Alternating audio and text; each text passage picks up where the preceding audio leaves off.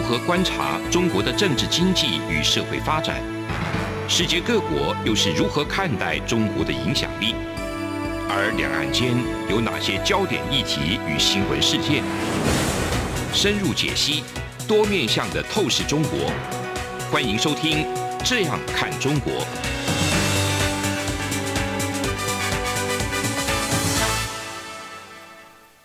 各位听众，您好，我是主持人蔡明芳，欢迎收听中央广播电台的《这样看中国》节目，蔡明芳时间。那呃，我们今天呢，节目要跟各位听众朋友呢讨论主题呢，是从这个总统的元旦的一个文告好的演说来看未来的台湾的经济的可能的走向。呃，我想在新的一年的开始哈，这个总统。蔡英文呢，他其实在一月一号，他就对于全国呢就发表了这个演说。这个演说里面呢，其实有特别提到了台湾在经济方面的一些改变。那最大的改变，当然就是我们在面对这个疫情，从一九一八年的这个流感的大流行，一九三零年代的经济大萧条，到一九四零年代的二次大战，到后来，好，我想在这个二零二零年。这个武汉肺炎的爆发，那甚至在二零二一年，这个效果仍然持续存在。即便到现在，我想各国因为新的疫情变种病毒的一个改变，那也使得许多国家呢又一样面临疫情又变得更为严峻的一个情况哈。那在过去的这个一年当中，我想当然台湾有一些这个经济继续的成长，那当然也面对了一些挑战。呃，主要的这个经济的部分，当然我们的整体的对外的出口，那维持非常的畅旺，那我们的经济成长率仍然是在不断的这个创新高，那这个是好的一个部分。那另外一个，在经济整体发展的过程里面，除了政府有提出所谓的五加二的这个产业以外，那还有。在总统第二任的时候，有提到所谓的六大核心产业。那这些产业它所挂钩的，当然主要都还是跟这个美国这些先进国家主要的这个产业的发展息息相关。那我们可以看到，除了在产业的这个发展以外，政府其实也非常重视社会层面的一个问题。坦白讲，当我们看到整个出口不断的在创新高的时候，那大家都知道，台湾的经济的表现，其实，在受到疫情的影响，不可否认哈，这个内需难免会受到一定程度的这个波及。虽然出国人变少，留在国内的人变多了，但是呃，因为疫情使得大家要出门可能更为小心谨慎，所以对我们的内需会造成一定程度的影响。但是，即便在内需受到影响的情况之下，我们的内需当然相对于其他国家来讲，受到冲击的一个程度已经算是最低了。为什么？因为台湾大部分的学校、大部分的这个公司都还是可以正常去上班，除了在去年五月中。这个疫情整个爆发以后，对于整个公司上班或者是学校的上课有一些影响以外，那过了以后，疫情慢慢稳定以后，其实大家要恢复往常的生活。但是虽然恢复往常的生活，大家在外食的比重当然也是会降低哈。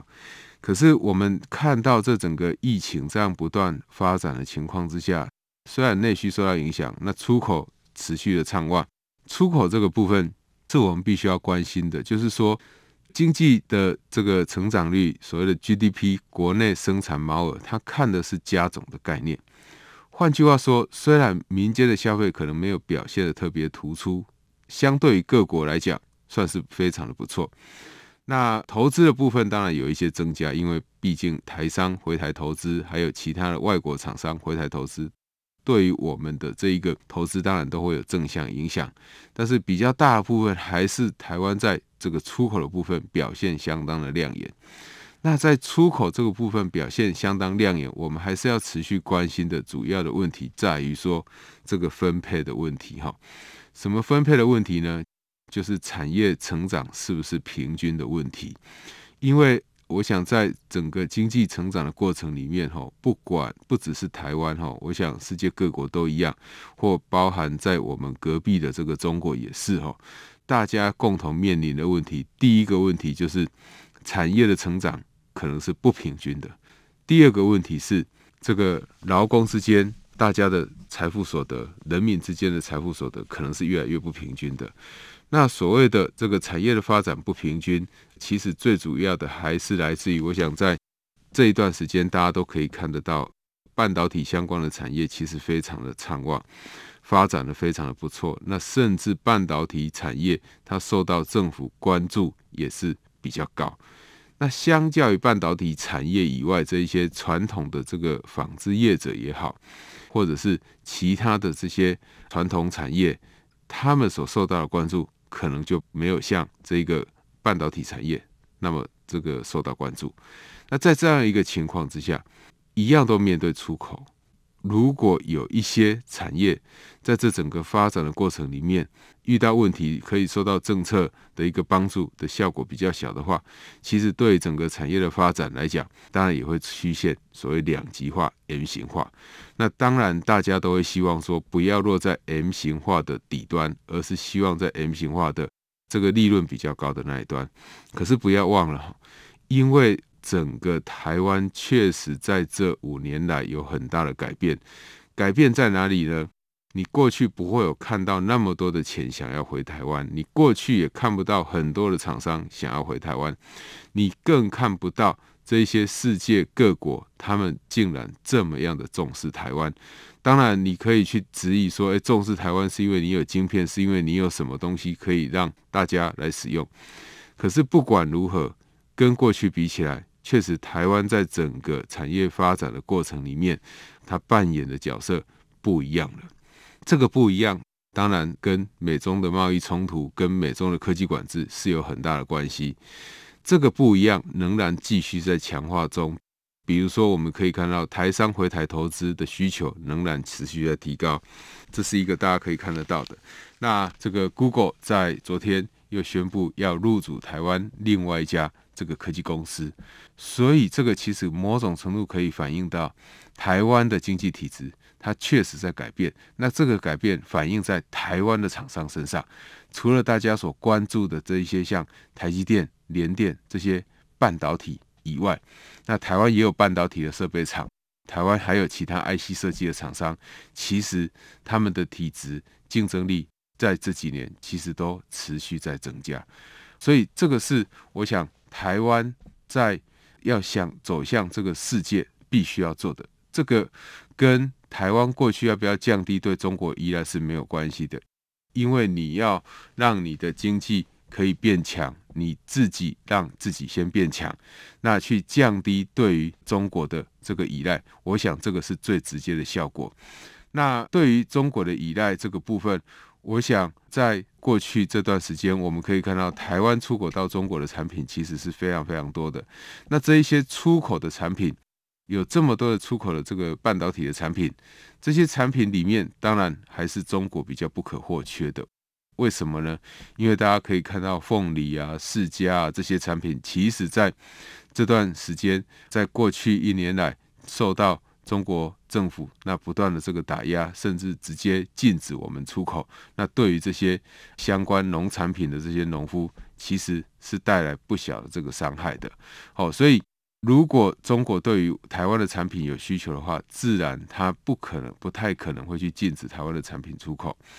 那我们在维持我们出口的当下，其实大家必须要去想的第一个问题就是说，出口产业之间的。不平均的发展要怎么办？好，台湾也有一些做这个纺织纤维的这些业者，那这些业者他们的毛利率不见得低，可是他们可能有一些产品，他们比如说他是出口到日本去的，这些厂商他当然就会面对到日币不断贬值或台币不断升值的一些汇率的风险。那在许多的资金都想要往台湾进来的时候，其实某种程度，台币的这个上涨的这个程度或升值的一个压力，其实是非常非常大的。好，这也是为什么我们可以看到中央银行在这几天对于我们的汇率非常关注的一个原因。那当这些企业它也是很认真在进行这个研发，它的毛利率可能也维持的二十趴、三十趴，维持的非常不错。可是当这一些汇率大幅这个升值的时候，其实某种程度它也会使得这一些厂商他们的毛利率就会受到侵蚀。当然，厂商必须要把这一块考虑进来。可是，它一旦面对这么高幅度的这个汇率的变动的时候啊，我想很多的厂商也是会面对一定的这个威胁的哈。第二个就是说，我们在看这些产业发展的时候，我们常常可以看到，像台湾的这个主要的半导体的大厂，他们在购买绿电的时候，几乎是把所有的绿电都包下。可是，我想政府在这个部分的时候，可能也要注意一下，就是说，是不是除了这些科技大厂以外，有没有哪些传统产业也需要这些绿电的？好，你可能必须要有一部分是供我们一些传统产业来做绿电的使用的话，那对于这些传统产业的一个发展，当然会是比较有效的。当然，我们可以说，这个电业市场你可以让它自由的这个竞争。价格可以让它自由决定。如果真的要这样做的话，那当然一视同仁哦。我想这个也不会有太大问题。但是在整个市场发展的过程里面，如果所有的产业，我想绿电不是只有某一个产业会被要求，是所有的产业都可能面对绿电的要求。这也是这个总统在元旦的这个文告当中所提到的气候治理的问题。COP twenty six 哈的一个问题，那我想气候变迁对整个产业的发展的影响会越来越大。换句话说，会使用绿电、会使用真正用太阳能、用风力发电的这个厂商的需求，其实是越来越多的。所以在这样一个情况之下，除了呃，我们经济部长已经间接可能认为说，二零二五年的一些绿能目标无法达成以外，我觉得我们在这个绿电的这个销售上面，政府其实可以呃有一些不同的方式来照顾更多的厂商。那否则呃有可能就使得许多的厂商他是买不到绿电的情况。那这个价格太高或太低，我们也看不到真正的市场价格哈。那这个对于整个厂商在发展的时候，也是会受到一定程度的影响的。那除了这个产业的发展的不均以外，其实还有一个很重要的，就是家庭收支不平均的一个情况，或者是说个人所得分配不均的一个情况。我想这个也是政府在未来必须要去注意的。好，那我们节目进行到这边，先休息一下，节目稍后回来。这里是中央广播电台《这样看中国》节目，蔡明芳时间。是阳光，像台湾之光穿透世界之窗；是阳光，像神鹰翅膀环绕地球飞翔。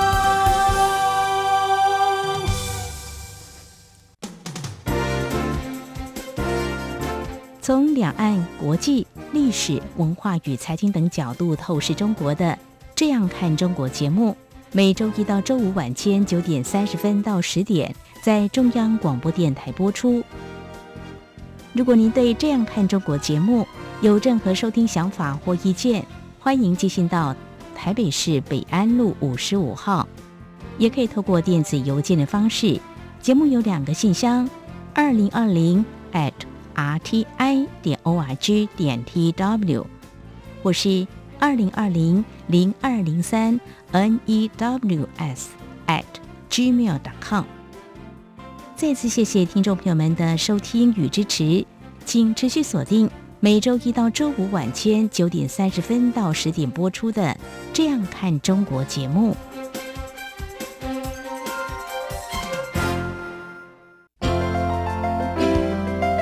有人形容二零二零年是台湾的 Parkes 元年，使用手机可随时随地收听的形式，滋养了听觉，丰富了视野。而你也加入了 Parkes 的行列了吗？央广新闻部制播的众多精彩节目，陆续在各大 Parkes 平台上架，包括《早安台湾》、《两岸 ING》、《这样看中国》、张正霖时间、蔡明芳时间，还有《这样看香港》、舍之岂能藏乎？想跟你聊聊天，以及港式大排档节目，通通随点随听。欢迎透过 Sound 声浪平台搜寻央广节目名称。就可以收听到精彩的央广新闻节目。快拿起手机，让我们在 Podcast 平台相见。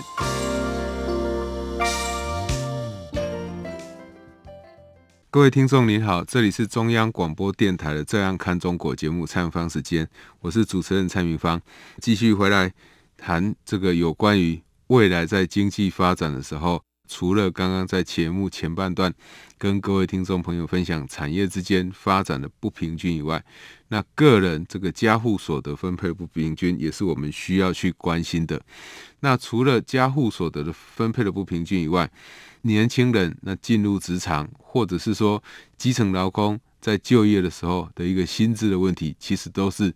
政府必须要去关心的。那我想，这个总统在他的二零二二年一月一号的这个谈话里面，其实有特别提到基本工资的问题，还有今年要增加的社会住宅，以及零到六岁让国家跟我们的民众一起来养你小孩这些问题。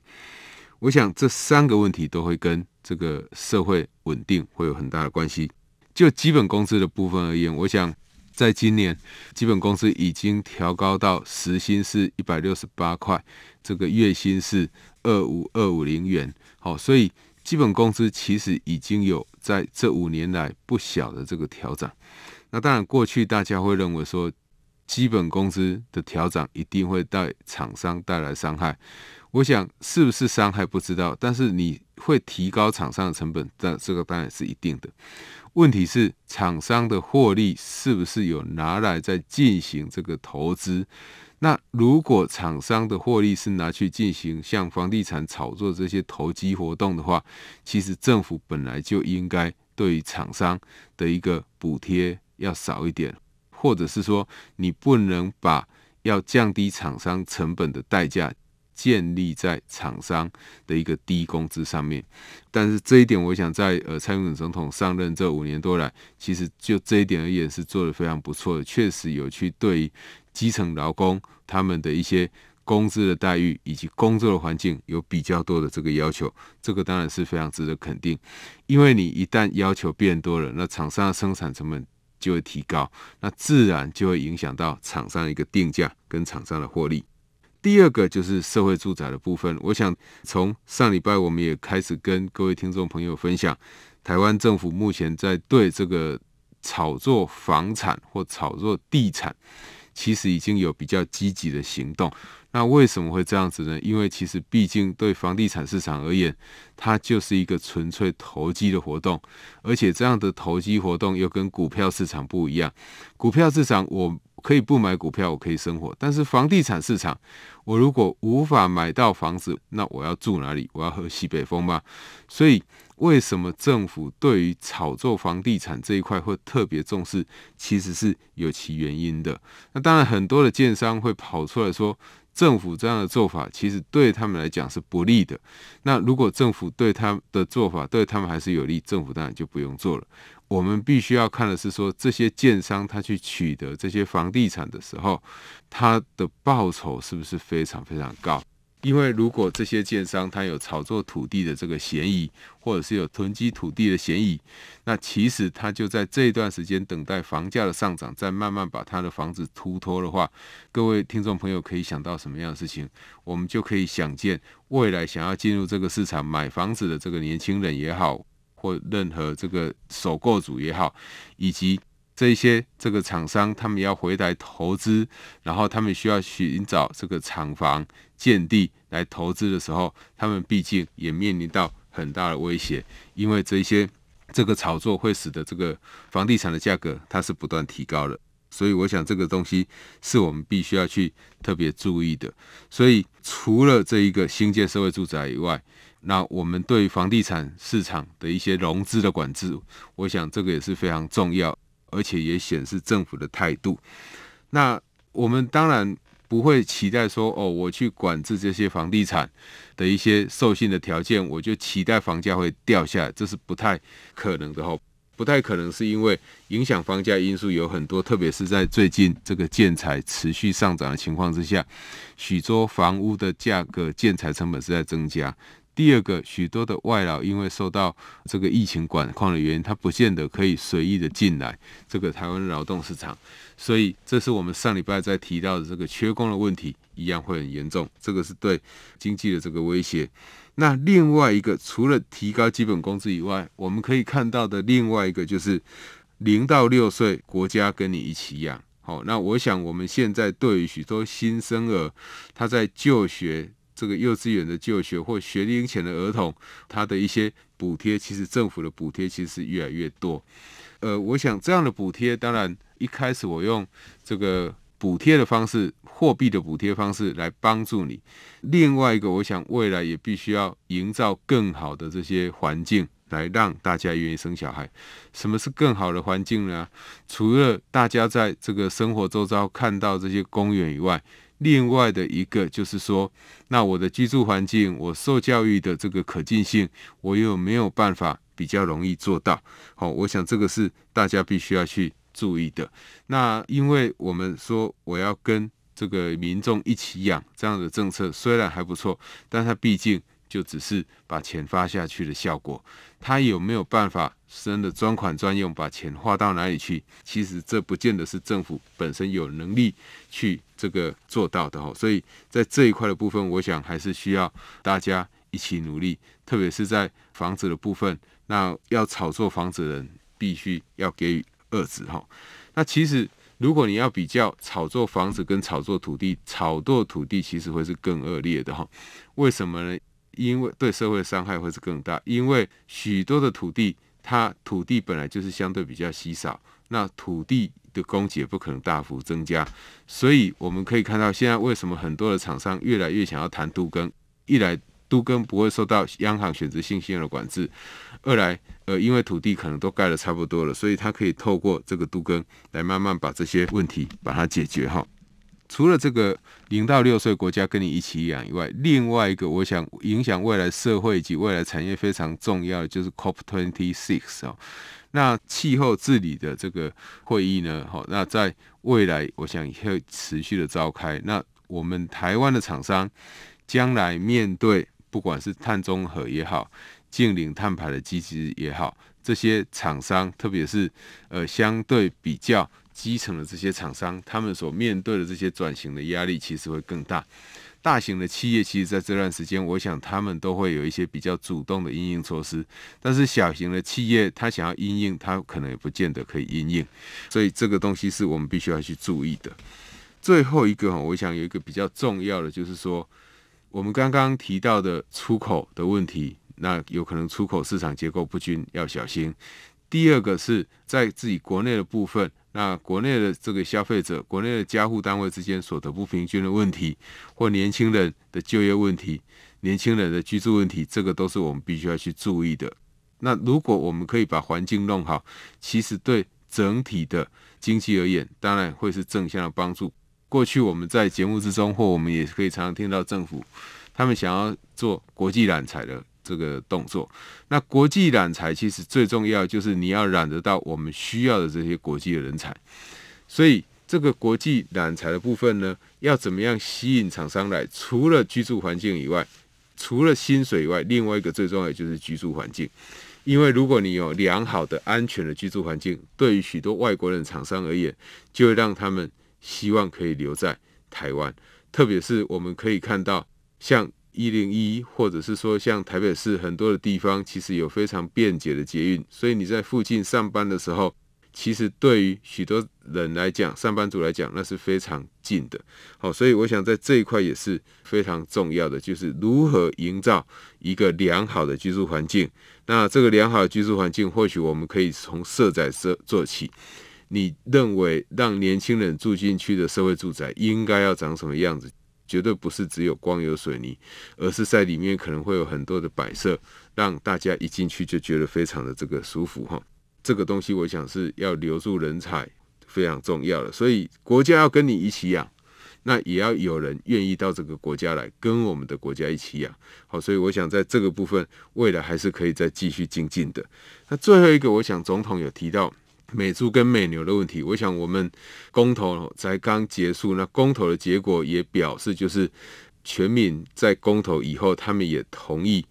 这个含有瘦肉精的一个呃美国的这个猪肉可以进到台湾来。好，那在符合这个国际的检验标准之下，这个其实是非常重要的里程碑。好，那当然，台湾在许多的部分跟美国的这个合作其实是非常非常密切的哈。那如果我们可以在这个美猪跟美牛这一块有更进一步的一些比较积极的这一些做法，其实对台湾的经济而言，我想至少不会是扣分，而是加分的。那特别是我在节目之中也跟各位听众朋友强调过。那我们有含有莱克多巴胺的牛肉可以进口，猪肉却不能进口。那这个东西我们很难去说服美国人说，台湾到底是基于这个产业政策的保护，还是真的不想要吃这个美猪？那如果不想吃美猪的话，我们应该一起禁止美牛，但是我们却允许美牛，然后来提。按说，我到底要不要让美猪进口？好，这样的做法其实是非常矛盾的。那对于在国际上对台湾而言，我想这也不是非常正面的一些帮助哈。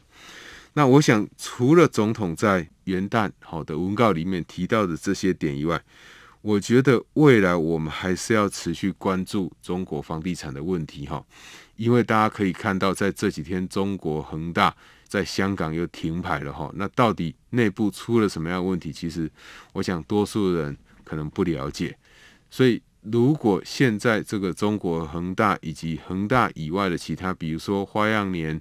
兆恒这些公司呢，慢慢的这个出问题的时候，那其实呢，对于整个中国房地产而言，确实会面临非常险峻、非常严峻的一些挑战。那你说要？完全这个跟中国不往来，我想这个是不太可能的。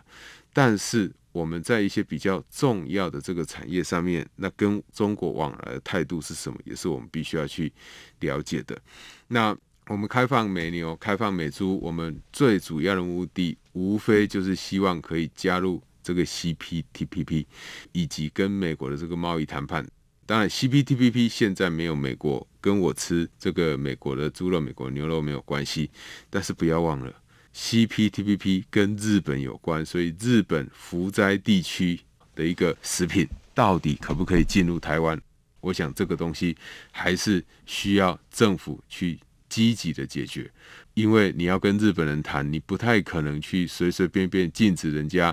当地的一个产品不能进来。这个东西其实是。违反这个公平贸易的，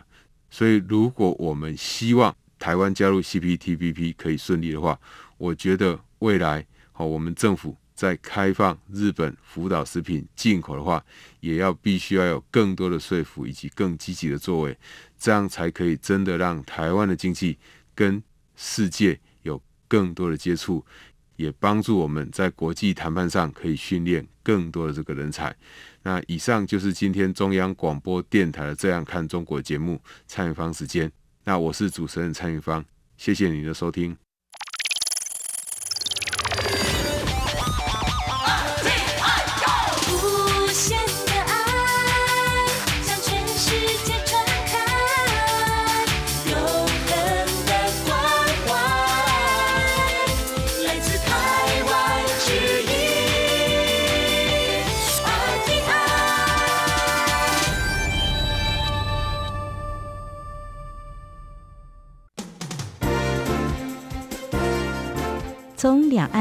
岸、国际、历史文化与财经等角度透视中国的《这样看中国》节目，每周一到周五晚间九点三十分到十点在中央广播电台播出。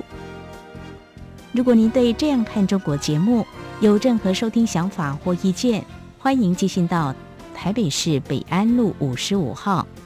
也可以透过电子邮件的方式。节目有两个信箱：二零二零 at。R t i 点 o r g 点 t w，或是二零二零零二零三 n e w s at gmail dot com。再次谢谢听众朋友们的收听与支持，请持续锁定每周一到周五晚间九点三十分到十点播出的《这样看中国》节目。